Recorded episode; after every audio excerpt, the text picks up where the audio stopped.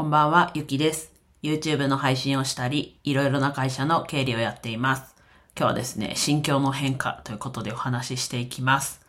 まあ、ちょっとこう、もやっとした、こう、確信をついたようなちょっと言い方ができないんですけれども、まあ、まずは何のことかっていうと、サバイバルオーディション番組のことです。で、それも、ここ数日前かな？一週間ぐらい前かな？に、まあ数日前かなに、えっと、笠原モーナさんと加藤心さんも何があってもこう、平等に行きますっていう話をしたんですが、そこが心境の変化で、えっと、まあ、ひとまずというか、加藤心さん一本で行くっていうし心境になりましたというか、になりました。まあこれは、なんだろうな。ちょっとこう、もやっと、もやっとというか、ここが確信をついた感じで言えないんですけど、まあ、そうなったと。で、久しぶりというか初めて、まあ初めてではないですけど、ね、なんだろう、こう、アイドルを推していて、まあ最初は一人好きなメンバーがいて、で、その後、他にも好きなメンバーができるみたいな感じもあるので、まあ初めてではないんですが、まあそういう意味ではこう、なんだろうな。ちょっと初めてつながりでちょっとそれちゃうんですけど、こうオーディションの時点からこう追いかけて、で、新しいグループができると。で、それでデビューしたメンバーを追いかける。まあ、でも、加藤心さんがデビューするみたいな感じの言い方になっちゃってますけど、まあ、うん、気は抜いてるつもりはないんですが、た時に、ああ、これって初めての経験だなと思っていて、まあ、それで言うと、ベリーズ工房、モーニング娘。の妹分として、ね、ハロープロジェクトキッズっていうことで、その中から選抜8人。まあ、これの話もちょっと前にしましたけど、そこは、えっと、グループが、そうですね。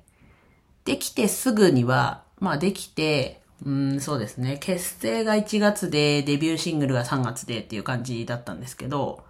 まあ、田舎だったのもあって、テレビでの放送が、こう、何週間遅れとかっていう状況もあって、そんなにこう、1月の結成は少なくとも見てないのと、あと、約、1年半、こう、そのハロープロジェクトキッズとして、こう、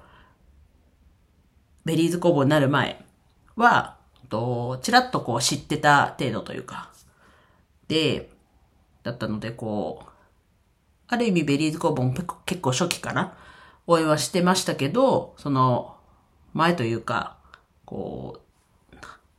グループができてすぐでもなかったのと、オーディション中にっていうのを考えると、まあそれも初めての経験だなと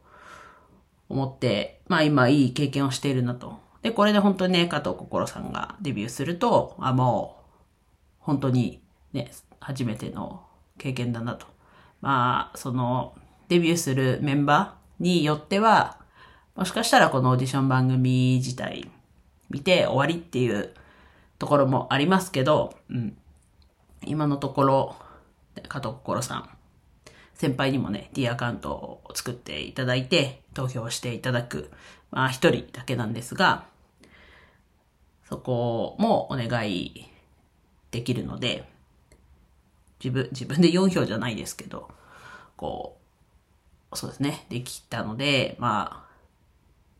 タイトルの心境の変化っていう意味では、加藤心さん一本でいきますっていう、それだけはそれだけなんですが、まあそこの経緯については、まあ話せる時が来るかわからないですし、これをこう、ね、誰でも、まあ自分の音声をね、聞きに来る人っていうのはすごい限られてはいるかもしれないですけど、誰でもこう聞ける、で、本人も聞けるような状態で、話すっていうのは、うん、どうかなと思うので、多分音声配信では、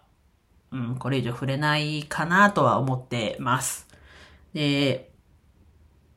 なんだろうな。まあ事実だけということで、まあ何度も言いますけど、過去、加藤心さん一本で行くので、うん。まあだから何っていうところはあるんですが、ちょっとそこの心境の変化があったので、ちょっと自分でも記録に残すというか、でお話ししてみました。まあ今後ね、それこそさっき途中で言いましたけど、加藤心さんを、まあもうデビューする例で話しちゃってますけど、デビューして、もちろんね、他の、ね、デビューするメンバーも、こう、オーディション番組を通してだったり、こう、YouTube だったりを通して見てはいます、いるので、なんだろうな、こう、親近感というか、こう、愛着というかはすごいあるので、まあその後ね、デビューしたら推しが増えましたみたいなこともあるかもしれないんですが、この、ね、なんだろう、明日からワンピック1人しか投票できなくなるので、まあもちろんね、2票1人持ってますけど、そこは、もう加藤心さんだけ入れるっていうことで自分はやっていこうと思っているので、